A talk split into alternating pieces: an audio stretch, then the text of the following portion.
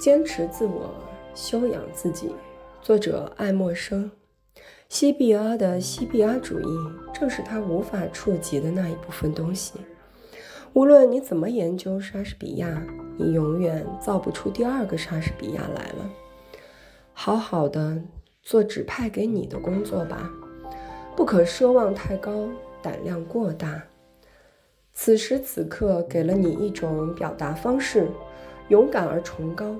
犹如菲迪亚斯的巨凿，埃及人的巨型泥刀，摩西或但丁的大笔，但又跟这些不尽相同。灵魂尽管满腹珠玑，辩才无双，也不可能屈尊重复自己。